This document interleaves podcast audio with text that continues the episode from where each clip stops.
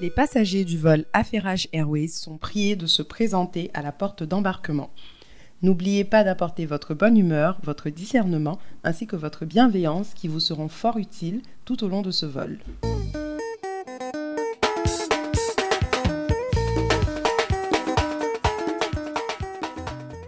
Bonjour et bienvenue à tous dans le 19e épisode de Affairage Airways. Je suis Aïsata. Et moi, c'est Laurence. Laurence, on dit quoi? On dit rien. Les sorciers sont dehors. Ils sont actifs. Quoi? Il y a un nouveau sorcier là. Il s'appelle Omicron. Décembre aussi, c'est la magie. C'est la magie. J'ai jamais vu un décembre qui ne décembre pas comme ça. Je te jure, je connais. la majorité des gens que je connais, Omicron a affecté leur plan. Moi-même, là, je suis assise à la maison, bloquée à cause d'Omicron aussi. Donc. Euh, Moi-même, cette année, j'ai pas acheté de manteau d'hiver euh, ou de bottes. Euh, voilà, pour ce pandémie, on a pris quelques kilos. Parce que je me disais, non, je serais genre au soleil. Me voici. Il y a combien? 10 cm de neige? Ok, d'accord. on est ensemble, on est ensemble.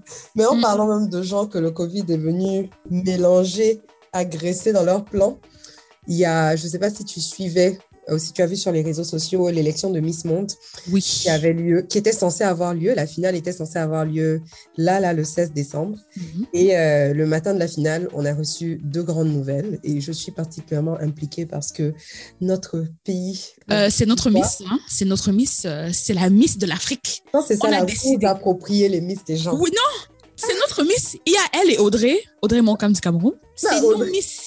D'accord, il n'y a pas de problème. De toute façon, on ne refuse pas le soutien euh, de, la communauté africaine. Donc, euh, notre Miss euh, du mhm. pays, la Côte d'Ivoire, de la République de la Côte d'Ivoire, Olivia Yassé, faisait partie des favorites à aller en finale pour Miss Monde. On était tous vraiment enthousiastes à l'idée d'enfin avoir quelqu'un qui va à la finale parce que ça n'arrive pas souvent, surtout venant des pays africains. Et on était aussi super enthousiastes parce qu'Olivia Yassé nous a donné une performance ah, ça. exceptionnelle. Elle a tout donné. Hein. Je pense que la prochaine Miss, euh, c'est pas la peine, hein, meuf. Non, franchement, elle n'a qu'à laisser. elle n'a qu'à laisser en même temps parce qu'Olivia, franchement, a mis la barre super, super, super haute. Mm. Et le jour de la, le 16 décembre matin, on se réveille, il y a deux choses. Je vais commencer par la chose la plus valide. Oh, il y a déjà l'annonce du comité Miss Monde qui dit que la finale va être reportée de au moins 90 jours parce qu'il y a mhm. des personnes dans le comité, dans le comité qui sont atteintes du Covid. Et donc, euh, Olivia Yassé elle-même a confirmé que elle dit qu'elle n'est pas atteinte du Covid, mais qu'on a trouvé dans son corps des anticorps. Ah, moi, j'ai cru comprendre qu'elle était, qu'elle était atteinte et qu'elle était en confinement. Parce qu'elle a fait un live où elle dit en gros que son, son, son viral load, comme on dit, à mhm. un niveau qui est alertant, mais elle n'est pas encore atteinte du Covid officiellement. Ah. Et pour cette raison-là, on lui a demandé de se confiner et d'être en quarantaine. Hmm, c'est technique, hein? Hmm, vraiment, c'est technique. Imagine, tu as le Covid, c'est tout, faut laisser. Il n'y a pas de honte à avoir le Covid, ça, c'est plutôt commun ces temps-ci. Donc ça, c'est la première chose. Et la deuxième chose qui est sortie ce même jour-là, c'est qu'il y a eu une annonce du Comici. Le Comici, c'est le comité euh, des concours de Miss en Côte d'Ivoire, le mhm. comité national. D'ailleurs, ils sont problématiques dans tous les pays africains, mais bon, continue. Je te jure, le Comici qui a fait une annonce qu'on a trouvée curieuse parce que, bon, pour vous donner du contexte, Olivia Yassé a été élue Miss Côte d'Ivoire cet été, hein, je pense que c'était en août ou en septembre. Comme je disais, elle a eu une performance exceptionnelle avant même son élection au concours Miss Côte d'Ivoire. Tous ses photoshoots, toutes ses campagnes étaient vraiment à un haut niveau. La qualité des photos, la qualité du maquillage, la qualité de ses coiffures, de ses tenues, son éloquence. C'est-à-dire que c'était, on la regardait, on était tous étonnés parce que ça faisait longtemps qu'on n'avait pas eu ce genre de niveau. Et après avoir gagné la compétition Miss Côte d'Ivoire, elle a commencé directement à faire sa campagne pour aller à Miss Monde avec ce même niveau de qualité qu'on n'avait mhm. jamais vu dans le passé. Et à chaque fois, on n'arrêtait pas de se dire, franchement, c'est curieux qu'on n'ait jamais vu ce niveau de qualité-là. D'ailleurs, même le commissaire, où Parce qu'on n'entend pas parler d'eux. Mhm. On voit la fille, elle se débat, elle se démerde, etc. Mais le commissaire, où? Et le commissaire est resté silencieux jusqu'au jour de la finale, avant même qu'il sache qu'on avait annulé euh, Miss Monde. Ils viennent, ils font tout un communiqué pour expliquer les sommes d'argent qu'ils ont l'habitude de... La veille c'était le matin, ou bien C'était le même matin? La nuit. Ah oui, c'était le matin, tu as raison. Le 16 décembre au matin, avant même que Miss Monde annule la cérémonie, le commissaire vient dire que ouais, voici combien d'argent on reçoit d'habitude, voici combien d'argent on investit dans les Miss d'habitude, etc. Mais euh, déjà pour nous prouver que genre, euh, on voit Olivia et assez, mais genre, euh, ils ont un peu participé dedans. Donc ça, c'était leur manière à eux de dire, vous savez, si elle gagne là, voilà ce que nous, on a participé dedans. Mais en même temps, pour se désolidariser au cas où la fille ne gagne pas, ils disent oui, euh, que d'habitude, quand les Miss sont là, c'est eux qui donnent l'équipe de la Miss avec les stylistes, les prestataires, les vidéographes, etc. Mhm. Mais qu'Olivia Yassé a, a insisté pour prendre sa propre équipe. Donc, ils disent Olivia Yassé et sa prétendue équipe. Équipe entre guillemets, je pense même qu'ils ont mis. Ils ont Ou dit bien c'est moi qui ai mis entre guillemets non, dans ma ils ont mis des tête. guillemets après. Ok, c'est ça. J'ai trouvé ça très immature Mhm. pour un comité national. Olivia Yassé, sa prétendue équipe. Je sais plus s'ils ont dit qu'elle a refusé l'argent ou qu'elle n'a pas pris tout l'argent ou un truc comme Non, ça. elle a refusé Elle a refusé. tout. Elle n'a pas pris leur argent. Elle n'a pas pris du tout. Euh, bah, du coup, ce que je disais n'avait pas de sens. hein. Elle n'a pris aucun de leur argent. Ouais. Ce qui, euh, déjà, même, je pense que même si elle avait pris leur argent, leur argent n'aurait même pas suffi. Ça n'aurait représenté que des miettes. C'est ça. La quantité d'argent qui était investi dans son. J'ai envie de dire dans son entreprise parce que. Non, c'est vraiment ça, l'entreprise. entreprise. euh, la dernière fois, je regardais la télé, j'ai vu que. euh, en fait, Bon, entreprise sociale, elle ne fait pas de profit, je pense. Quoique, pour- pour l'instant, pas pour l'instant. hmm, mhm, Pas pour l'instant, mais je pense qu'elle va faire beaucoup de profit à son retour. mhm. Mais tout le monde se disait que déjà, c'était curieux que- qu'elle se démarque autant des autres Miss. Mais je pense que ce qui est important de noter dans la performance d'Olivia Yassé, c'est que rien n'est fait au hasard et que c'est le résultat de beaucoup de travail, beaucoup Mhm. d'investissement financier, mais aussi c'est le résultat d'une équipe au complet qui travaille avec elle pour qu'elle soit là où elle est aujourd'hui. Ouais. Donc, quand on voit tous ces posts sur Facebook, etc., et sur Instagram, etc., elle ne se lève pas un Mhm. matin en disant Ouais, aujourd'hui, bon, j'ai envie de poster telle photo. Ah, demain. Non. Déjà, elle a une manager, sa mère est sa manager. Et Mhm. sa mère est sa manager depuis un bon bout de temps. Donc, sa mère gère son temps, sa mère gère euh, les gens qui sont dans l'équipe, les stylistes avec lesquels elle travaille, etc.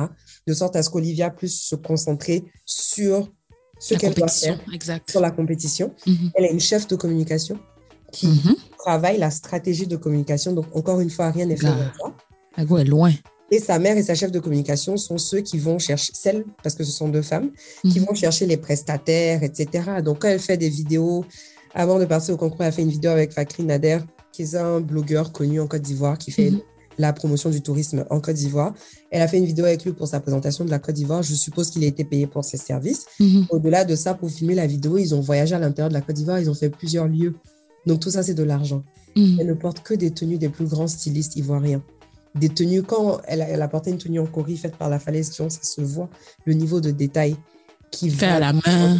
Fait à la main. Moi-même, une fois, je me suis blaguée, j'ai dit, je veux que même que tous les stylistes, là, c'est compliqué. Je veux faire ma tenue en cori. Je suis partie au marché. Un cori coûte 50 francs. Je ah!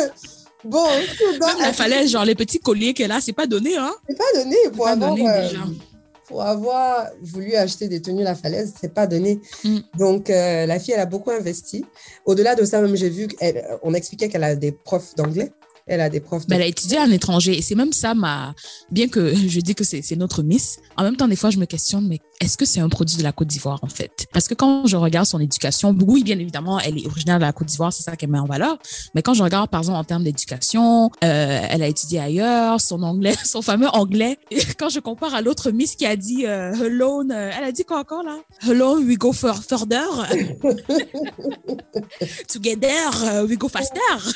Genre, quand je compare, en fait, il y a elle, Olivier à un autre niveau, pas en le fait. même niveau. Bah, justement, Olivia a étudié dans un... Elle a fait ses études universitaires, euh, je sais plus si c'est aux États-Unis ou en Angleterre. Je pense aux États-Unis. Aux États-Unis, je pense qu'on peut pas enlever l'appartenance d'un pays à quelqu'un parce qu'elle a fait ses études ailleurs. Mhm. Je pense que ça fait juste partie du fait qu'elle avait plus de ressources que d'autres personnes. C'est exactement ça. Non, c'est pas que je lui enlève, hein, parce qu'elle fait un travail phénoménal et elle utilise des ressources locales, tu vois. Mais en fait, quand je compare avec les autres Miss, On a eu d'autres Miss hein, dans le passé qui n'ont peut-être pas fait leurs, leurs études aux aux États-Unis, qui ont fait les études en France, etc. Mais vu qu'elles n'ont pas investi dans Mhm. l'anglais, elles ne s'exprimaient pas aussi bien en anglais. en anglais. On a eu d'autres Miss qui ont fait les études en France aussi, même leur français, là, c'était pas le même niveau de qualité. Donc, Est-ce que vous avez déjà des Miss, euh, est-ce que vous avez déjà eu des Miss des pays anglophones, par exemple? des Miss de pays anglophones. Ouais, qui ont Euh, étudié dans des pays anglophones? euh, si c'est le cas, on n'a pas fait attention. Ça, ça c'est pas particulièrement. Ben, anyways, je pense que le concours avant, avant elle, euh, je sais pas si à l'international en tout cas, si les gens suivaient ça de façon intense. Je sais qu'en Côte d'Ivoire, les gens suivent les Miss beaucoup, mais je veux dire à l'international, par contre, euh, ça prend une ampleur là. Je pense que c'est une de nos premières Miss qui est vraiment suivie par tout le monde parce qu'elle Mhm. se fait vraiment voir par la qualité de ses performances. Mais c'est ça, justement, elle a des profs, elle a un prof d'anglais. Donc, au-delà du fait qu'elle est, elle est bilingue de base, en anglais et en français, elle a un prof d'anglais et un prof de français. Parce que c'est une chose de parler la langue et une Mhm. autre chose d'être éloquente et de pouvoir prendre la parole publiquement dans ces langues. Ah, c'est des profs d'éloquence, mais pas de la D'éloquence. langue en soi, en fait. Bon, en tout cas, sa chef de communication a dit à la prof d'anglais, prof de français. Elle n'a pas Mmh. fait d'éloquence, mais moi, je suppose que c'est pour l'emmener justement à un niveau À un d'éloquence. niveau. Mhm. Elle a des profs de démarche pour pouvoir défiler, etc., pour apprendre à poser. Donc, c'est juste pour dire qu'en fait, je pense que quelquefois, Elle a vraiment un écosystème, en fait.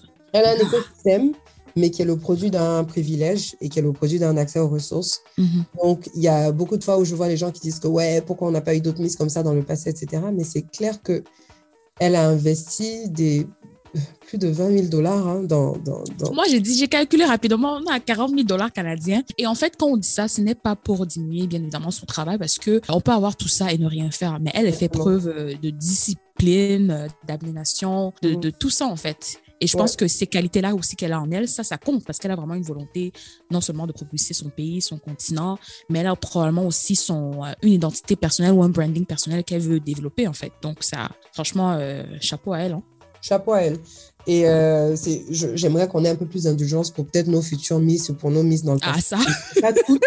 L'accès à ces fonds-là. Tout le monde n'a pas l'accès à ce genre d'argent finalement. Mm. Donc, euh, et, et tout le monde n'a pas aussi un écosystème avec, par exemple, une mère qui va pouvoir te soutenir Ouais. dans ton entreprise, etc. Probablement le réseau aussi qui va avec. Le réseau, le Mhm. réseau qui va avec. Son père est politicien, donc elle vient d'un milieu plutôt élevé.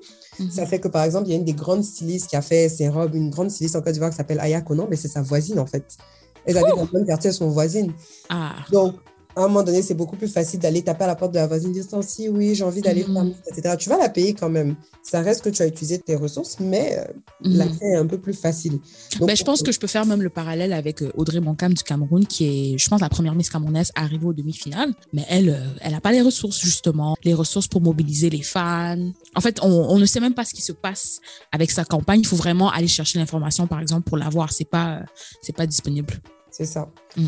Donc, euh, et, et je pense que tout ça, bon, il y a des gens qui peuvent se demander, ouais, mais elle fait tout ça pourquoi Juste pour être Miss Monde? Je pense que c'est clair et net que les ambitions d'Olivia et assez dépassent les concours de Mhm. Miss. Déjà, elle avait pour ambition d'être mannequin à la base, donc elle était mannequin dans le passé. Mhm. Et je pense qu'elle veut continuer. Et euh, autre chose même que j'ai oublié de préciser, c'est que même dans son entourage personnel, elle connaît des anciennes Miss qui ont eu beaucoup de succès. Donc, elle est très amie à Aïssata Dia, qui est une de nos Miss qui ont eu le Mhm. plus de succès, qui, elle, fait partie de ces Miss-là qui ont utilisé Miss Côte d'Ivoire pour se propulser pour être mannequin à l'international. Donc, Nice. aujourd'hui, Aïssata Dia, elle fait les Paris Fashion Week, etc., Mhm. parce que justement, elle a pu se propulser. Donc, je pense qu'Olivia est assez. Je ne sais pas c'est quoi ses ambitions exactes. Je pense que le mannequinat reste dedans, mais ce qu'elle fait en ce moment-là. Ah, c'est très au-delà du mannequinat. Hein. C'est au-delà du mannequinat. Ouais. Mais bon, oula, j'ai beaucoup parlé hein, dans les affaires de Miss là. Ben, j'ai juste hâte en fait que ça recommence et j'aimerais bien évidemment qu'elle maintienne son, son momentum. Ben, je, je, je n'en doute pas, hein, elle a déjà une équipe, elle a une Ouais. grosse équipe, mais je pense que ce sera aussi ça parce que bon, on est dans une génération où les gens n'ont pas une attention longue, mais il faudra qu'elle maintienne ce momentum-là. Parce que, en fait, les gens criaient déjà au scandale que, ouais, théorie du complot, ils ne veulent pas qu'une Miss africaine gagne, etc., etc. Mais euh, je ne crois pas nécessairement que c'est le cas. Je pense juste qu'elle doit maintenir son momentum et tout va bien se passer. Exactement. C'est surtout ça qui va être difficile parce que trois mois, c'est long. Et puis là, on avait atteint un niveau où tout le monde était à fond. Mhm. Il faut juste que tout le monde garde le même niveau d'énergie. que- Je, je sais pas si, si c'était moi ou je sais pas s'ils l'ont fait finalement ou pas, mais à un moment donné sur Twitter dans les spaces ou dans ou dans la TL, quelqu'un a proposé de faire même un groupe de prière. Je sais pas si toi tu as vu ça, Wow. mais je sais pas s'ils ont fait finalement. J'ai mais vu un space qui disait groupe de prière pour Olivia Yassé le 16 Ah ok, donc ils l'ont fait. Euh, mais c'est à ce point-là que la mobilisation est sérieuse. Ah, les gens ne blaguaient pas. c'est sérieux. J'espère. Ah, les gars, ayons le même niveau d'énergie dans nos vies aussi. Aïe, moi, j'ai besoin de vos prières. Là, là. Donc, Mais c'est mais ce que j'aime dans, dans le parcours de d'Olivia, je sais pas pour passer plus de temps là-dessus, mais c'est que je trouve qu'en tant qu'Africain, des fois, avec nos réalités, c'est difficile de rêver, tu vois. Et Ouais. pour moi, c'est je pense que c'est ça. C'est pour ça que les gens aiment les concours de Miss parce que ça te permet de rêver, de te projeter, de voir ton pays euh, rayonner, etc. Donc euh, voilà quoi. Ouais, non, ça fait plaisir. Ça fait plaisir d'entendre parler du pays pour des nouvelles choses positives. Alors, on a passé assez de temps euh, chez vous là ou chez nous? Parce que c'est Ah, aussi nous. t'es approprié la mise, maintenant tu dis chez nous, pardon. On va passer au sujet prévu de ce podcast. Hein, c'est intéressant. Alors, le sujet d'aujourd'hui, le sujet principal d'aujourd'hui, c'est très inspiré d'une certaine euh, Marie Wambi du Kenya. Donc, euh, c'est une femme au foyer qui euh, était en instance de divorce après 13 ans de mariage au Kenya. Et en fait, il y a une vidéo de 2-3 minutes sur BBC Africa dans laquelle elle explique un peu son parcours euh, en tant que femme au foyer, ce qu'elle faisait à la maison. Et euh, pendant le procès, justement, euh, il y a eu une décision historique euh, dans les procédures de, divorce de la fameuse Marie Wambi. Et en fait, le jugement final euh, ou le règlement final de ce divorce-là est maintenant un précédent euh, au Kenya parce que pour la première fois, le juge a reconnu le, le, travail domestique, les travaux ménagers comme étant du travail et comme étant un élément qui compte dans la décision ou qui pèse dans la décision concernant une affaire matrimoniale. Donc, ils ont une loi là qui a été votée en, en, en 2013 sur les biens matrimoniaux. Et comme je dis, c'est vraiment le cas, le cas de Marie Wambi qui est le premier cas dans lequel euh, cette loi est est 100% mise en, mise en œuvre et appliquée. Et cette loi considère autant les contributions financières et non financières comme le travail domestique dans la prise de décision ou le jugement euh, matrimonial de la Cour. Donc, je sais pas, j'espère que c'est assez clair. Et euh, en parallèle aussi, le, le, le Kenya a promulgué euh, et ratifié même plein de conventions euh, internationales pour assurer, pour s'assurer de l'égalité des époux et des épouses dans le mariage mm -hmm. et aussi assurer une, une répartition plus, plus équitable des biens matrimoniaux en cas de séparation, de divorce, etc. Bon, je pense que Aïssata, c'est quand même assez familière. Je pense qu'avant cela, dans, dans nos pays, et ce qui est commun même au, au Kenya, Mmh. C'est que quand ton mari te met dehors, s'il décède ou euh, si toi, en tant que femme, tu décides de partir, généralement, si tu es une femme au foyer, tu perds tout en fait. Tu, tu es souvent contrainte à soit rentrer chez tes parents, soit tu te retrouves à la merci de la famille de ton mari euh, si c'est un cas de décès. Euh, parce que généralement, tous les biens sont au nom de ton mari. Et bien évidemment, c'est sûr que ça peut dépendre, dépendamment du, ça peut dépendre du, du, du, régi, du régime matrimonial que tu signes. Mmh. ça peut avoir une influence, mais généralement, en tout cas, les femmes sont un peu euh, endormis par euh, un environnement qui leur dit en, gros que ce que ton mari possède, c'est automatiquement ta part, même si c'est à son nom, tu vois?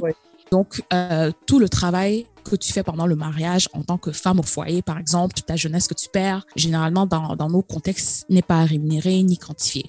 Donc, les féministes vont souvent parler de, de travail euh, non rémunéré ou non valorisé des femmes. Donc, ça, ça implique toutes les tâches domestiques. Donc, en Afrique, gars, les tâches domestiques, là, moi qui m'apprête à rentrer, gars moi-même, j'ai un peur. Ces tâches domestiques, ça, ça, prend des journées entières. On parle de cuisine au feu de bois, on parle avec des plats compliqués, on parle de, il n'y a pas de machine à laver, il n'y a pas de lave-vaisselle nécessairement. Et attendez, au cas où il y a des gens qui écoutent euh, ce podcast. Non, mais je veux dire. Pas familier avec l'Afrique. Euh, c'est un spectrum. Donc, il y a des endroits.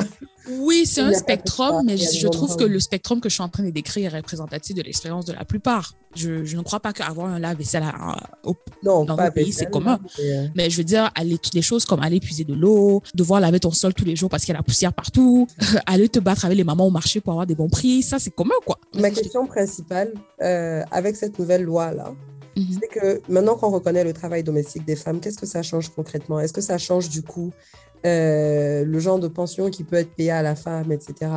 pendant le mois Mais ça compte comme contribution. Enfin, ça compte comme, euh, contribution. Donc, ça veut dire que, je sais pas moi, si on élève la contribution euh, du foyer avec les terres et les propriétés à, je sais pas moi, 70 000 dollars, alors on va contribuer, on va compter, par exemple, le, quantifier le travail de la femme, je sais pas moi, à 30 000 dollars. Donc, du coup, quand c'est le temps de faire la division, elle a droit à quelque chose en fait. D'accord, parce qu'elle a contribué au foyer. Voilà, c'est ça, exact. Okay. Et même en, en, de, en, dehors du travail domestique, il y a toute cette notion de, de care que les femmes font qui n'est pas nécessairement euh, considérée. Donc, prendre soin des enfants, de la famille, les devoirs, euh, les soins infirmiers, euh, tout ce qui est le companionship à ton mari. I mean, oui, bon, d'accord. Bon, le companionship à ton mari, quand même, on va pas se mettre à compter ça comme. Bon, oui, mais c'est ça, en fait, ça compte. Ben non. Ça compte. Attends, ça que, que je te dis. aussi le temps où il passe avec toi, ça compte. Compagnon. Bien évidemment. Attends, le, le fait de passer du temps avec ton conjoint ne devrait pas compter comme conjoint. Non, mais le companionship, attends, tu réduis ça au conjoint, mais c'est pas nécessairement au conjoint. Par exemple, on vit dans des familles intergénérationnelles, donc en plus de ton mari, de tes enfants, tu as souvent un grand-parent à côté qui n'est pas nécessairement facile à vivre et à entretenir. Tu as, tu as souvent une tante, un oncle à la maison. Donc, quand on parle de companionship, et, de toutes tout les, relations que tu entretiens dans ton foyer, ce n'est pas nécessairement par rapport à ton mari. Je suis d'accord que la notion de companionship de façon conjugale, en effet, je ne sais pas si ça devrait nécessairement compter, mais le, la notion de companionship en termes de famille, Mhm. ça devrait compter en fait. Oui, ça en, devrait en- compter. en termes de famille en général, je pense que ça devrait compter. Mais je pensais qu'on parlait juste du mari. Là, j'allais dire que bon, quand même, je suis féministe. Quoique même là, je, Non, Il faudrait que je lise un peu plus là-dessus, comment c'est défini le companionship. Je comprends ce que tu veux dire, Ouais, parce que c'est c'est mutuel, donc du coup, pourquoi ça compte pour une personne et pas pour l'autre? Je comprends entièrement. Et même selon moi, euh, même le travail reproductif des femmes euh, devrait compter, hein, parce que vraiment, accoucher, là, c'est pas Oh facile là d'être. là là là là. C'est à cause, vous voyez, on est tous dans les extrêmes. À cause de vous, là, on nous met tous dans le même bateau. Que vous les féministes, vous abusez. Ah, un problème à la fois. Mais je pense que. Mais dans le cas de la loi, si je peux clarifier, c'est vraiment tout ce qui est travail euh, domestique. Non, c'est pas, euh, c'est ça, c'est pas le travail repro- reproductif. Mais en fait, tout ça pour dire que je trouve que dans les familles, par exemple, qui sont euh, aisées et euh, dans les familles où la femme ne fait pas ce travail, on constate qu'il y a des employés de maison rémunérés Mhm. qui prennent leur place. Donc, dans une famille riche, par exemple, c'est commun d'avoir, par exemple, trois ou quatre employés payés. Tu as la nounou, tu as la femme de ménage, tu as la cuisinière. Et même quand c'est dans le milieu rural, même à l'extrême, tu as des employés agricoles, tu as le jardinier. Donc, c'est toute une, euh, une entreprise qui a une valeur et qui mérite d'être rémunérée, comme le reconnaît un peu cette loi-là. Et euh, on constate aussi souvent dans, ces, dans les milieux ruraux. Pourquoi je parle de milieux ruraux? C'est juste parce que le Kenya est majoritairement euh, euh, rural. Et en Oui. fait, on constate que les femmes dans le milieu rural ne connaissent pas leurs droits, déjà. Oui. Et je pense que c'est commun partout. Ou quand elles connaissent leurs droits et qu'elles essaient de faire des réclamations, que ce soit en cas de divorce ou de succession, elles font généralement face à plusieurs obstacles euh, institutionnels, sociaux. On va la traiter de gold digger, intimidation des aînés de la famille, une certaine honte même au niveau social liée au divorce et à la séparation. Et même dans des pays comme par exemple le Cameroun, une femme qui veut divorcer ou qui fait face à une succession, souvent elle va même faire face euh, à des euh, barrières traditionnelles. Donc, Ouais. le levira, par exemple, est pratiqué au Cameroun. Euh, je sais pas si les gens savent c'est quoi. Non, moi, je sais pas c'est quoi. Le levira, en gros, c'est quand ton mari décède, Mhm. tu dois épouser le frère de ton mari ou un de ses autres enfants si c'est dans un foyer polygamique parce que tu fais partie en fait du patrimoine familial et justement comme un peu la maison familiale le Mm. serait, ta personne est transférée à la famille du défunt et ils deviennent propriétaires de toi en fait. Donc tu vois bien que dans ces cas-là, par exemple, en termes de droits matrimoniaux, tu, tu n'en as pas. Bon, dit comme ça, la situation est, est- est extrême, je suis d'accord, mais vraiment, la manière dont tu as décrit, tu as dit ta propriété, que la propriété que tu es est transférée. Je pense qu'au-delà de ça, il y a le fait que, surtout à l'époque, déjà une fois que tu te maries, tu te maries dans une famille. Donc, comme tu dis, bon, en quelque sorte, pas que tu appartiens à la famille, mais en fait, ta famille. Ben, tu appartiens à la famille puisque si- tu dois rembourser la dot. Ben non, tu appartiens à la famille puisque si tu ne le veux pas, tu dois rembourser la dot. Oui, dire ça comme ça, c'est comme si la dot représente quelque chose qu'on paye pour que tu appartiennes à quelqu'un d'autre. Étant quelqu'un pour qui on va payer la dot, je refuse de voir la dot de cette manière. Moi, là, quand on va payer ma dot, là, c'est pas pour dire que j'appartiens à quelqu'un d'autre. Je pense qu'à un moment donné, il y a aussi beaucoup de symbolique sur la dot. Mais quand tu te maries, tu pars Mhm. d'une famille à l'autre, donc ton père n'est plus responsable pour toi. C'est finalement ton mari qui est responsable pour toi et qui s'occupe de toi. Ouais, c'est ça la critique en fait, c'est que tu n'es jamais libre. Tu passes de la tutelle de ton père à la tutelle de ton à la mari. tutelle de ton mari. Donc ça fait Et de quoi une fois que ton mari décède, Mhm. il faut que tu aies une autre tutelle parce que, vu comment la société fonctionnait à cette époque-là, en tant que Mhm. femme toute seule, tu ne peux pas faire grand-chose. Parce que, en général, les femmes toutes seules n'ont pas de droit de travailler, elles n'ont pas le droit d'avoir des comptes bancaires, etc. Donc, en tant que femme toute seule, tu n'es pas un individu à part entière dans la société. Donc, si on te laisse comme ça, tu ne peux rien atteindre. Et Donc si tu n'es pas un individu, tu es quoi? Pourquoi Regarde. le mot propriété te choque? Ça me dérange. Il faut accepter. Je n'ai pas dit, j'ai pas dit que tu n'es pas un individu, j'ai dit que tu n'es pas un individu à part entière. Dans, au niveau de la loi et au niveau de la société, au niveau de Mhm. l'administration en tout cas, si on reste juste à ce niveau-là, Mhm. ce qui fait que tu es obligé d'aller sous la tutelle d'un autre homme qui va pouvoir te Mhm. permettre d'exister à 100% dans la société dans laquelle tu es. Donc ça fait quoi? Ça fait de toi une quoi? En fait, c'est le propriété dis-le de ta bouche. non, c'est pénible à admettre. Hein. C'est pénible à admettre. Et, ce qui est, et ce qui est dérangeant, c'est que ce soit une tradition quand même qui soit restée de nos jours quand les réalités dans certains milieux sont différentes. C'est vrai qu'il y, a des villages où, et il y a des milieux ruraux où ça reste pareil, où la femme... Chez les Peuls notamment, ouais. Mhm. Voilà, la femme toute seule ne peut pas exister, mais c'est souvent je vois ça en ville, dans des milieux où franchement, euh, mhm. Ton mari est mort, vas-y, travaille quoi. Mais ce sont des mhm. familles tellement traditionnelles que ouais, tu vas marier le frère de ton mari, etc. Mais ce que je dis en fait est, est plus pénible dans le contexte d'une femme au foyer. Comme tu dis, vas-y, travaille. Ben, une femme au foyer qui travaille dans son foyer depuis des années et des années, en société, qu'est-ce qu'elle va faire? Femme de ménage. Donc, du coup. Surtout qu'en général, elle n'a pas une éducation qui peut lui permettre d'aller Voilà, voilà. Elle n'a même pas d'expérience, généralement. Donc, encore une fois, je pense que mon commentaire s'applique principalement dans le cas des, des, des femmes au, foyer. Et même jusque-là, hein, on voit tout le temps, tout le temps, tout le temps. Je ne crois pas que l'éducation ait toujours une indication de l'appartenance aux, croyances ou aux coutumes. Hein. On voit des femmes éduquées qui sont dans des foyers polygamiques. On voit des femmes euh, éduquées qui font face au levirat tous les jours. Donc, je ne crois pas que, voilà, quoi. Non, je pense pas que l'éducation n'a aucun rapport hein, parce que exact. on revient aux traditions, à la religion, etc. C'est ça. Ça prend le dessus sur beaucoup. Ça aide, mais il n'y a pas une corrélation euh, directe, en tout cas pas dans tous les cas. Tout ça pour dire que même si le mot propriété ne te plaît pas, ça me plaît pas. quand tu passes d'une tutelle de quelqu'un à une autre, c'est comme si tu as une maison. La maison passe de personne A à personne B à personne C. Non, mais regarde, un enfant en dessous de Ça n'empêche pas que ça peut être symbolique, la dot. Est-ce qu'un enfant en dessous de 18 ans, c'est la propriété de quelqu'un? Parce que quand tu as moins de 18 ans et que... Bah, D'après la loi, ouais. Mais non, tu n'es pas une propriété, tu n'es pas la propriété de quelqu'un, tu es sous la tutelle de quelqu'un, tu es sous la responsabilité de quelqu'un. Mais ce que je veux dire, c'est que je pense que quand je dis le mot propriété, tu as l'impression que ça exclut le fait que ces croyances-là et ces traditions-là ou coutumes sont symboliques et qu'elles ont une autre valeur. Ce n'est pas euh, exclusivement... Euh, Objectifie. Euh, yeah, it's not uh, mutually exclusive. Je sais pas comment le dire en français, mais l'un n'empêche pas l'autre, en fait. l'un n'empêche pas l'autre. C'est l'objectivisation, l'objectification. Ou la langue de Molière, ouais. Ce n'est pas notre langue, dis, comme ça sort, et puis quoi? C'est quoi? euh, de, de, de la femme ou de l'enfant, du coup, qui vient avec le mot propriété qui me dérange. C'est les institutions qui le font. Tu vois un peu, et c'est pour ça que ça dérange les gens, mais il faut vous fâcher envers vos institutions, envers vos coutumes, envers, tu vois quoi.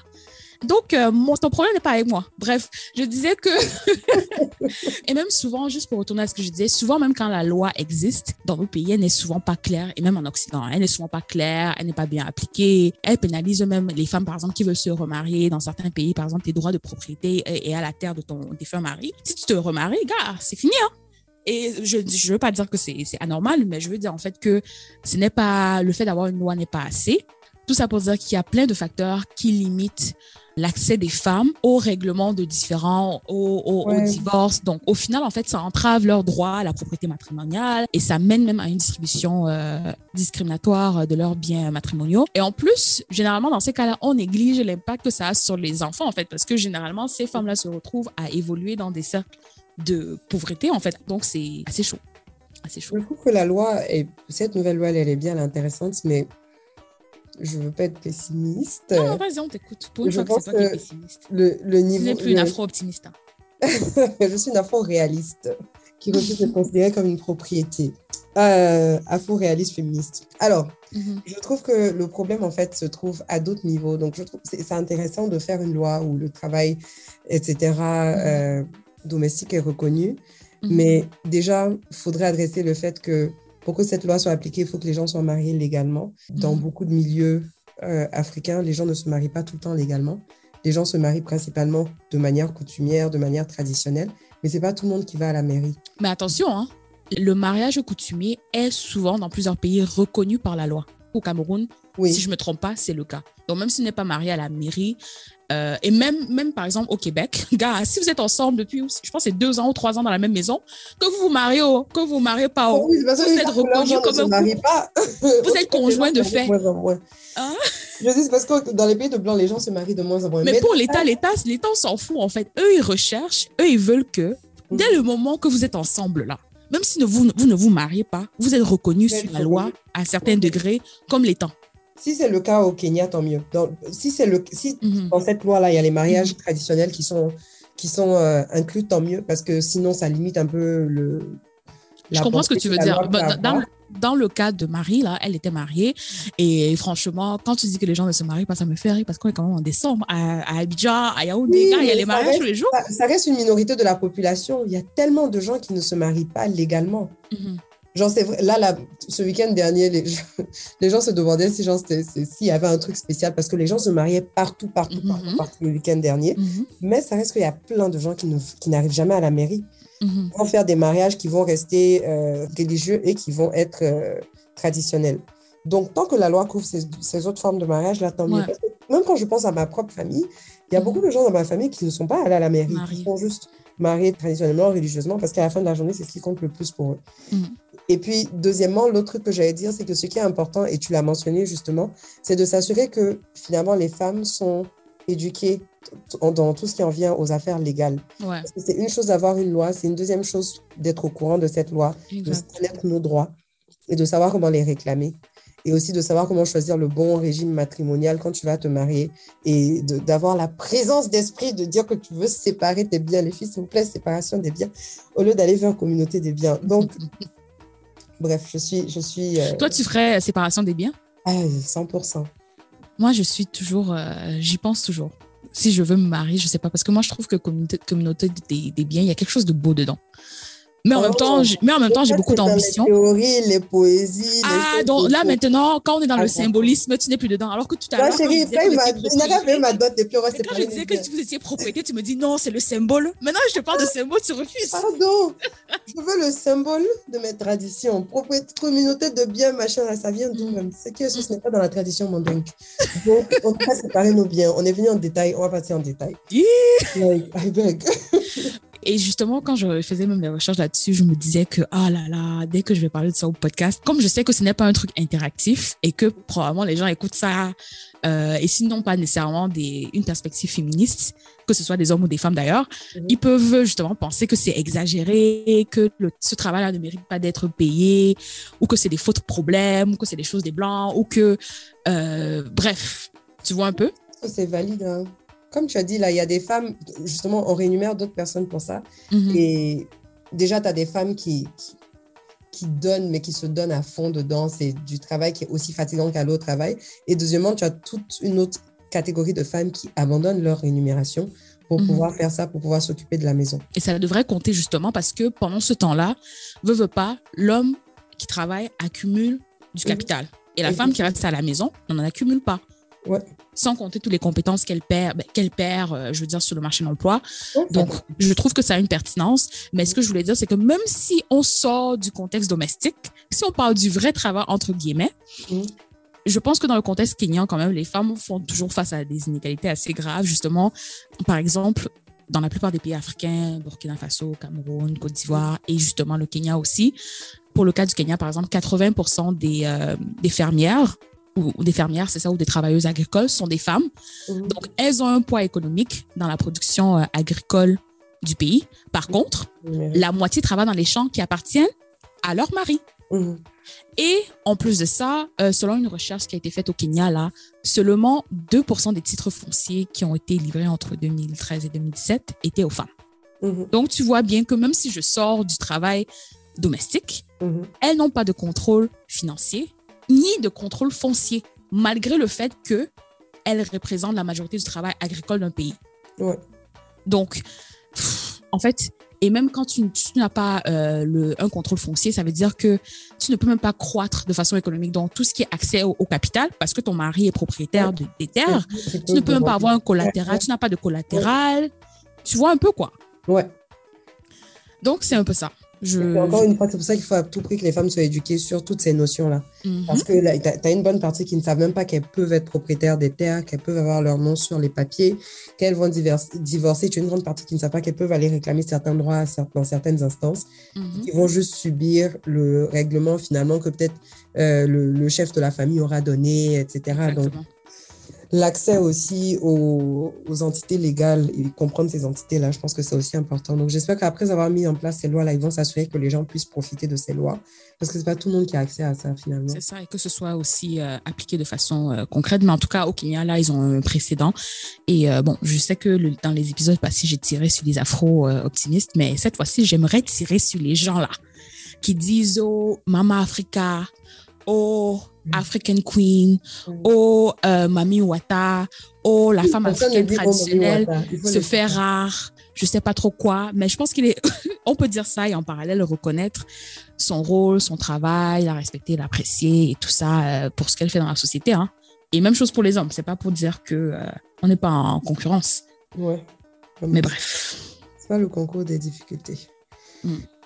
D'accord, ben écoute, je pense qu'on a beaucoup parlé de ça. On va passer à notre prochain sujet, qui n'est pas joyeux, mais qui mérite d'être mentionné. Mhm. Donc, euh, direction le Gabon, Afrique centrale. Ça fait un petit peu de temps qu'on n'est pas allé là-bas. Et on va au Gabon parce que c'est... Hum, tu les as pas insultés l'épisode passé là. Je dis quoi sur... Je dis que personne ne va Les suiveurs dans la. Je suis désolée. Ouh, je suis désolée. Vraiment, oups. Je vous aime fort, mes amis gabonais. Je vous aime fort. Euh, donc oui, donc le Gabon fait la une de la presse ces temps-ci parce que il y a un scandale de pédophilie qui vient d'éclater. Donc en gros, euh, il y a un ancien sélectionneur euh, de football pour les moins de 17 ans qui s'appelle Patrick Assoumou Eyi qui est accusé de pédophilie. Donc, en gros, euh, il a accusé d'avoir euh, forcé des jeunes qu'il sélectionnait, donc des moins de 17 ans à l'époque, euh, de les avoir forcés à avoir des relations sexuelles avec lui. Il a accusé d'avoir forcé plus d'une centaine de jeunes garçons à le faire. Et c'était un peu euh, une sorte de situation où, euh, pour pouvoir rester dans l'équipe, par exemple, il faut que tu répondes aux faveurs sexuelles de, bah, du sélectionneur, ou Mhm. pour, pour pouvoir même être accepté dans l'équipe, etc. Donc, c'était quelque chose qui était nécessaire pour pouvoir profiter des opportunités et pour pouvoir euh, grandir dans le monde du football au Gabon quand tu passais par ce monsieur-là. Et euh, il paraît que c'est quelque chose qui était connu dans l'industrie, connu dans le pays. Il y a plusieurs personnes qui se sont plaintes dans le passé, mais leurs plaintes ne sont pas arrivées aux bonnes oreilles. Donc, tu as Mhm. des gens qui se sont plaintes dans, à l'intérieur de la fédération de football qui se sont fait virer de leur emploi. Euh, tu as d'autres gens de certaines familles qui ont parlé, mais qui n'ont pas été écoutés. Mhm. Et euh, surtout le fait qu'apparemment, ce monsieur n'est pas le seul à commettre ces actes-là. Donc, il y aurait aussi d'autres personnes qui, qui sont accusées et puis qui seraient aussi en train de commettre des viols en dessous des moins de 17 ans. Et donc, euh, depuis que ça a explosé, il y a quelques jours, en fait, ça a explosé dans une enquête du journal The Guardian, qui est un journal anglais. Et c'était une enquête qui a été faite par un journaliste euh, de sport. J'ai oublié le nom du journaliste de sport. Ben, en fait, moi, j'ai- eu vent euh, qu'il allait se passer quelque chose par euh, on Twitter. Yo, Ouais. les spaces là, vraiment, il y a des choses qui se passent. Euh, il s'appelle euh, Romain Molina. Il Oui, avait fait un space à un moment donné où il y avait tellement de personnes dedans, genre, je pense qu'il y avait 20 000, 30 000 personnes, où en gros, il faisait le teaser, le teaser de son livre, dans, les, dans lequel il disait justement qu'il allait euh, euh, faire plusieurs dénonciations. Donc, je pense que ça aussi, ça s'inscrit sur un travail d'investigation qu'il a fait apparemment. Ouais. Une des plaintes qui a émergé dans les réactions que les Gabonais ont eues par rapport à cet article-là, c'est Mhm. le fait que ce soit quand même dommage qu'il ait fallu que Roger Moulina, c'est ça? Romain. Romain, pardon. Mhm. Il aurait, c'est, c'est quand même dommage qu'il ait fallu que Romain Moulina, un journaliste étranger, vienne Mhm. exposer ces faits-là pour qu'enfin on croit à toutes les victimes qui étaient là depuis et qui n'arrêtaient pas de se plaindre. Donc, ce sont des gens qui se sont plaints dans le passé. Il y a eu plusieurs personnes qui se sont plaints et on trouve dommage que finalement une, une voix étrangère ait plus de portée qu'une voix gabonaise Mhm. pour des problèmes aussi graves. Et depuis justement que The Guardian a sorti cet article-là, le monsieur, je pense qu'il a été suspendu. Il est enfin reconnu pour l'horrible personne qu'il est, si je peux dire ça comme ça. Mhm. Alors que dans le passé, personne, personne, personne n'écoutait les accusations des autres. Ou je suppose qu'en tout cas, qu'il avait tellement de pouvoir qu'il arrivait à shut down tous les gens qui se plaignaient. Donc c'est quand même dommage. Surtout quand on parle d'une centaine de jeunes garçons Mhm. qui ont été affectés.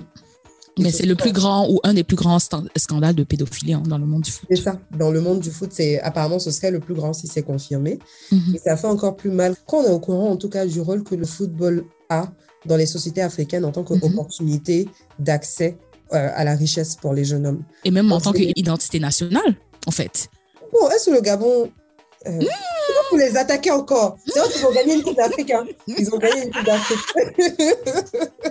Mais comme pour dire, en fait, que quand le foot fait partie de votre identité nationale et qu'elle est tachée ou entachée comme ça, c'est quand même grave. c'est très grave.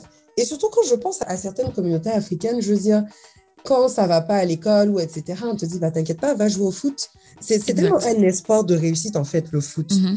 Quel que soit le milieu d'où tu viens, si ça marche pas à l'école, si tu n'as pas les moyens, etc., si tu veux réussir, quel que soit ton background, le foot est une des portes que tu as. De la même manière, les gens à Hollywood pensent que c'est être acteur. Mhm. là. Nous, c'est le foot. On a tous eu un oncle euh, qui, dans sa jeunesse, apparemment, était un Oh, grand joueur de foot. Exactement. Et puis à la dernière minute, c'est bon, on l'a plus pris. Oh ouais, il, a, il s'est brisé le tibia ou je sais pas trop quoi, que ça n'a pas donné.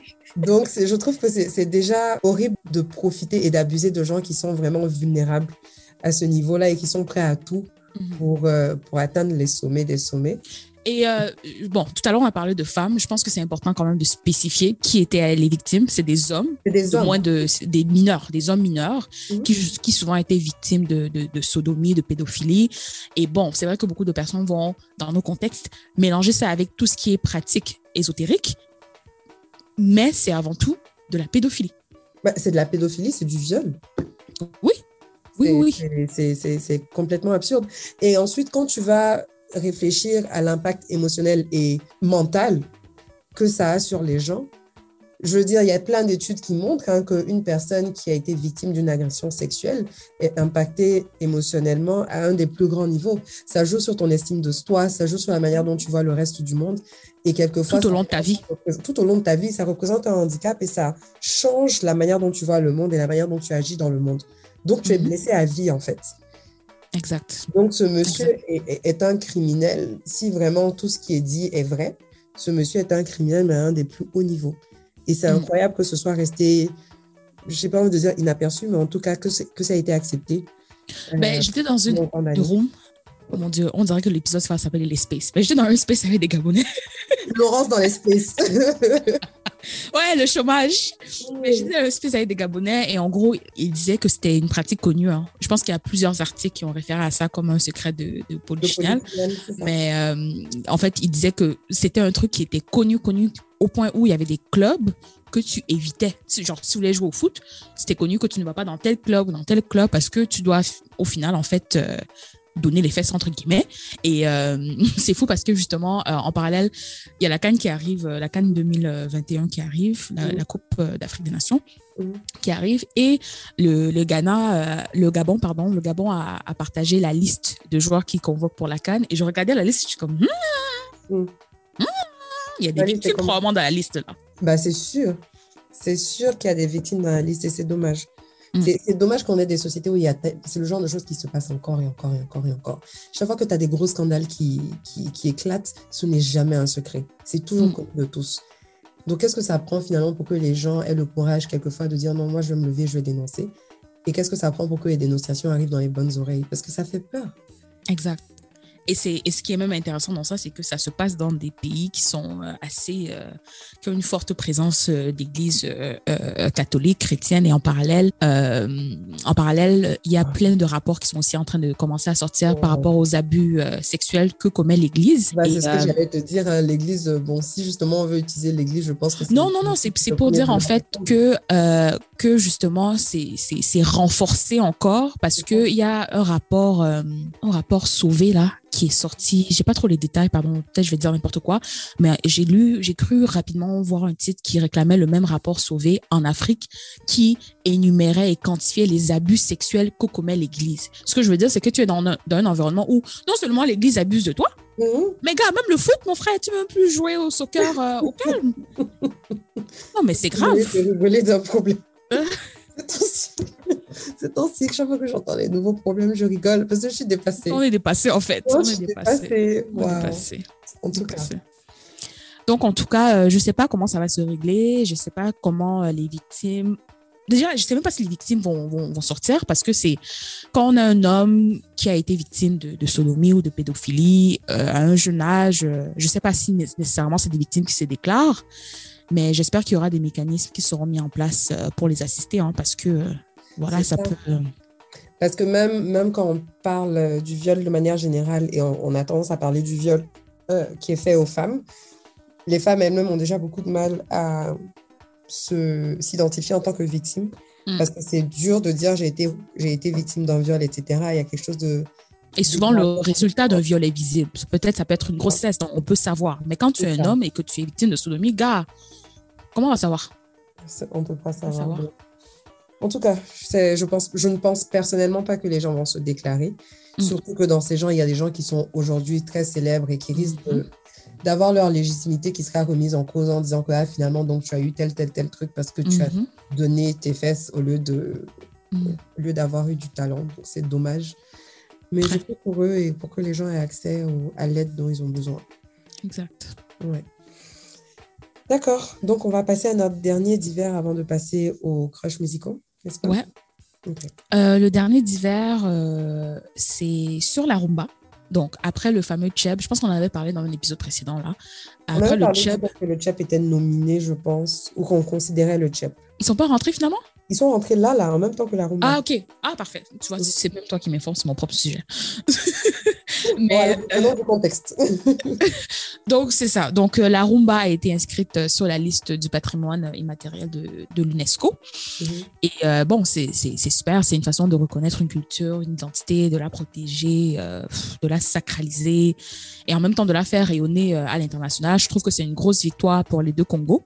Mhm. C'est un bel hommage à, à Papa Wemba et à tous les fondateurs. Donc, souvenez-vous, je ne sais pas si vous vous souvenez, mais Papa Wemba euh, était mort euh, en concert, hein, en, faisant, en, en- en faisant ce qu'il aimait faire. Pourquoi Donc, tu dis ça comme ça? C'est quoi? Je pense que- Déjà, en fait, moi, je te vois. Moi, je te vois. En fait, la manière dont tu as dit, tu- on dirait même que tu étais excited. Elle dit le mot en concert, hein? Sorry. Désolée. C'était juste vraiment étrange comme expérience. Non, mais je veux dire en fait que, genre, il était mort en, en faisant euh, ce qu'il aimait faire. C'est pas pour dire que. C'est pas pour minimiser son, son décès ou quoi que ce soit, mais je trouve que c'est un, bel- un bel hommage, quoi. Il a tout donné jusqu'à la fin. Et voilà, il y a. Là, maintenant, tu me fais rire. Je ne m'attendais pas à ça, en fait. OK. Euh, donc c'est ça, c'est un bel hommage à tous ces fondateurs euh, de la rumba et aux artistes, musiciens, groupes de danse euh, qui ont contribué justement à faire de la rumba ce qu'elle est. Et bien, il y a des, il y a des, il y a des piliers de, de la rumba. Marco, Kofi, Kofi Olomide, bon, problématique. euh, Papa Wemba, dans la nouvelle génération, il y a Fali, euh, Ferregola, Ouais. héritier quelque chose, ah, j'oublie toujours son nom. Et euh, ce qui est, ce que moi je, je- bon déjà moi je suis une grande fan de la rumba. Oh mon dieu, mais comment j'adore la rumba. Mm. Euh, et ce que je trouve beau avec la reconnaissance de la rumba en tant que patrimoine, c'est le fait que ça mette aussi en avant le fait qu'au-delà de l'impact que ça a eu au Congo, Mhm. et, et je pense que la rumba a eu des portées au niveau de la International. au niveau de la politique aussi. C'est, finalement quelque chose où les artistes ont pu avoir un impact vraiment au-delà de la musique. Et pas qu'un mouvement culturel, mais même dans la culture, ça a eu beaucoup d'impact dans la musique internationale. Donc, quand tu regardes le coupé décalé en Côte d'Ivoire, c'est une dérivée de la rumba. Mhm. Dans beaucoup des sonorités, dans beaucoup des mouvements de danse, etc., Mhm. euh, les bases du coupé décalé, c'est la rumba. Ah, tu vois, ça, je savais pas. Et euh, dans de, beaucoup de chansons du coup, de coupé décalé, en tout cas, tu vas entendre les- le, le beat dans le, dans le background, c'est les mêmes instruments, c'est le même genre de sonorité. Mhm. On danse beaucoup avec les reins, avec les hanches, et tout ça, c'est la rumba parce que Abidjan, c'est comme un mini, un, un mini Congo parce que tu as des bars de rumba partout. Ah, ben justement, quand j'étais à Abidjan, je suis allée au golf. Oui. Euh, et c'est d'ailleurs là-bas que euh, un monsieur m'a bousculé. Et quand je me suis retournée, euh, je me suis rendu compte que c'était le président de la FECA Foot. Hein, mais bon. Bon. Mais Eto, je parle d'Eto. Donc, il y avait une soirée. en fait, là-bas, c'est tout le temps rumba. Voilà, voilà. Et ce que j'ai admiré, justement, je voulais en parler, merci, merci d'avoir ramené euh, ce sujet, c'est que autour de la rumba, je trouve qu'il y a une culture du euh, parrainage Mhm. que j'aime beaucoup et une culture de l'amour de la musique qui est, qui est profond, en fait. Tous les artistes de rumba, par exemple, ils jouent plusieurs instruments. Ils ont fait partie de bands, comment on dit band, de bandes musicales, je sais de pas, de groupes, voilà, de groupes musicaux avant de percer et ils se sont parrainés entre eux. Donc, on est passé par exemple de Papa Wemba à son groupe dans lequel Kofi Olomide était, au groupe de Kofi Olomide dans lequel Fali était Poupa était, ouais. et Ferré Gola était. Donc, en fait, ils ont quand même une façon de maintenir les bases de cette musique que j'admire et que je trouve que, par exemple, dans d'autres sphères comme le coupé décalé, par exemple, on blâme beaucoup la jeunesse parce qu'ils font la musique qu'ils sont en train de faire, mais c'est parce qu'il n'y a pas cette transmission, en fait, qui se fait Exactement. de façon organique. Quand j'étais au golf, par exemple, je regardais comment les artistes prestaient. Gars, en fait, il n'y a pas de playback. They're just vibing, mais c'est impeccable. Je sais Ouais. pas comment le décrire. Ils interprètent un son. Il n'y a pas une fausse note. Et c'est des chansons de 8 minutes. Hein. Oui. c'est des longues chansons. Mais c'est vrai ce que tu dis, parce que la culture de mentorat, justement, qu'il y a, qui fait qu'ils accompagnent tous la nouvelle génération. Mhm. Je suis sûre que demain, dans ceux qui font les chœurs de Fali, il y a quelqu'un qui va émerger. Alors que nous, pour le coupé décalé, c'est une culture du clash. Longtemps, justement, mais réellement, longtemps, l'industrie était alimentée par des clashs entre plusieurs artistes. Donc, c'est le fait de Mhm. clasher entre vous qui va faire Mhm. que finalement, on va écouter une chanson plus qu'une autre, etc. Donc, c'est dommage. Mais euh, vive la rumba. Et ça me rappelle même que je me Mhm. rappelle, euh, j'étais en Colombie une fois Mhm. et on m'a emmené dans un endroit là où on devait écouter la musique traditionnelle Mhm. des communautés afro là-bas qui sont en gros les anciens esclaves. Laurence, quand tu fermais les yeux, que tu écoutais ce qui, ce qui jouait, j'ai oublié comment ils appelaient leur type de musique, c'était de la rumba. Mais c'est inspiré, non? Parce que justement, la rumba ouais. cubaine est rentrée aussi dans l'UNESCO. Et je pense que beaucoup de nos sons sont inspirés de, de cette rumba-là. Ouais, c'était Ouais. pas, bon, pas exactement de la rumba cubaine, c'était un truc qui avait l'air vraiment beaucoup plus traditionnel, donc c'était Mhm. quand même différent de ce que j'avais entendu. Mais Mhm. tu fermais les yeux, tu écoutais, tu as l'impression qu'on les a appris à Brazzaville ou à Kinshasa pour les mettre directement là-bas. Donc c'est beau de voir que c'est une musique vraiment qui a transcendé les, les espaces géographiques, mais aussi les espaces temporels. Exact. Et ce que j'aime aussi, c'est comme je dis, c'est un style de musique où euh, il y a eu vraiment plusieurs groupes très, très connus Mhm. qui ont vraiment. C'est pas un truc individuel, en fait. Ouais. Il y a le quartier latin. Donc, il y a eu plein de groupes qui ont eu une renommée euh, internationale et qui, comme je dis, nous a permis d'avoir euh, les artistes qu'on a aujourd'hui. hein. Donc, c'est vraiment, pour moi, un truc qui s'est fait en, en communauté. Donc, c'est très Ouais. beau. Ouais, franchement. Ah, je ne pouvais pas finir sans donner un big up à mon Mhm. compatriote Kamer.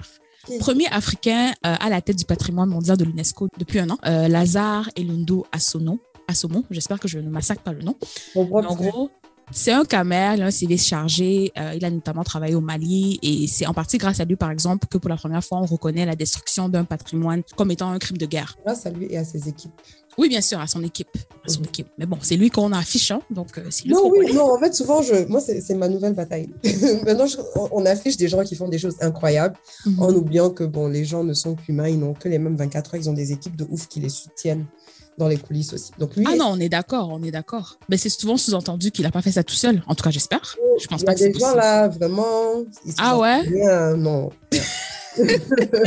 Et ce que j'ai aimé, ce que j'ai aimé, c'est que euh, il a un quote là qui dit en fait, et j'ai j'ai trop aimé ça. Il dit, euh, ce n'est pas parce que on n'a pas de tour Eiffel euh, que les sites ne sont pas importants ou n'ont pas de valeur universelle exceptionnelle. En gros, il voulait dire qu'on a des forêts, on n'a pas nécessairement des, des, des immeubles ou des trucs, mais on a des trucs qui ont, qui ont des valeurs profondes, culturelles, qui sortent de ce que l'UNESCO reconnaît généralement comme patrimoine.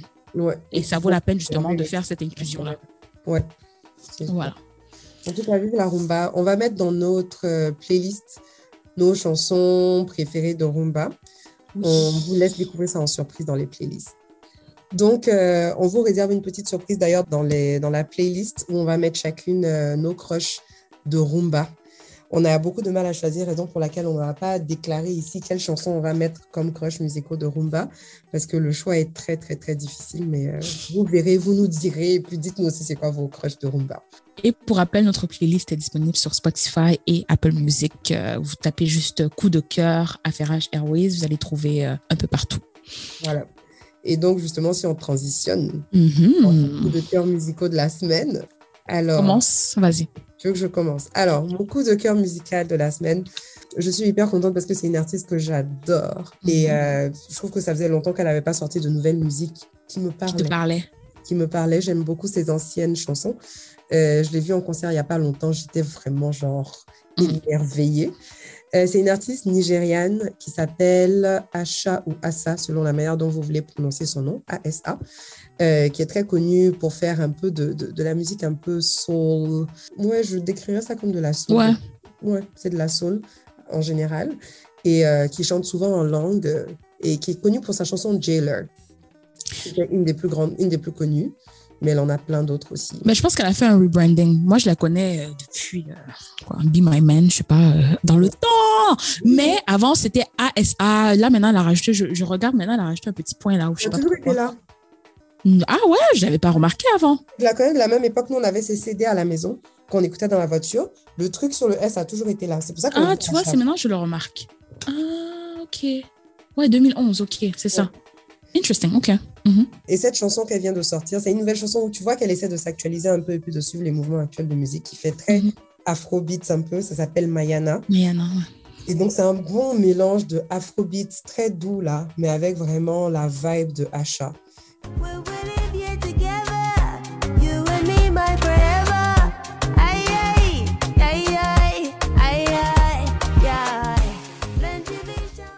Et elle a une super belle voix. Euh, c'est une très bonne lyriciste, celle qui écrit la majorité de ses chansons. C'est les vrais artistes là. Lago, elle joue des instruments, elle écrit mm. ses chansons. Euh, en live, elle est exceptionnelle. Et puis la chanson est très belle. Et elle s'inscrit vraiment dans l'air du temps, du genre afrobeat du moment. Donc c'est mon, mon crush. Parfait. quand, tu as pris, quand tu as pris un crush nigérian là, mm. j'avais deux crushs, mais je pense que je vais pas choisir celui qui est nigérian parce que voilà quoi. Il y a d'autres pays. Euh, en dehors de ça.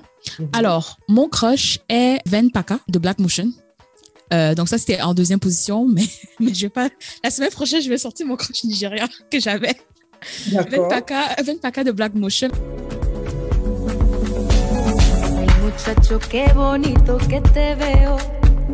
Yo quisiera confesarte que te quiero. Es muy guapa tu sonrisa y tu mirada. En gros, c'est un groupe sud-africain.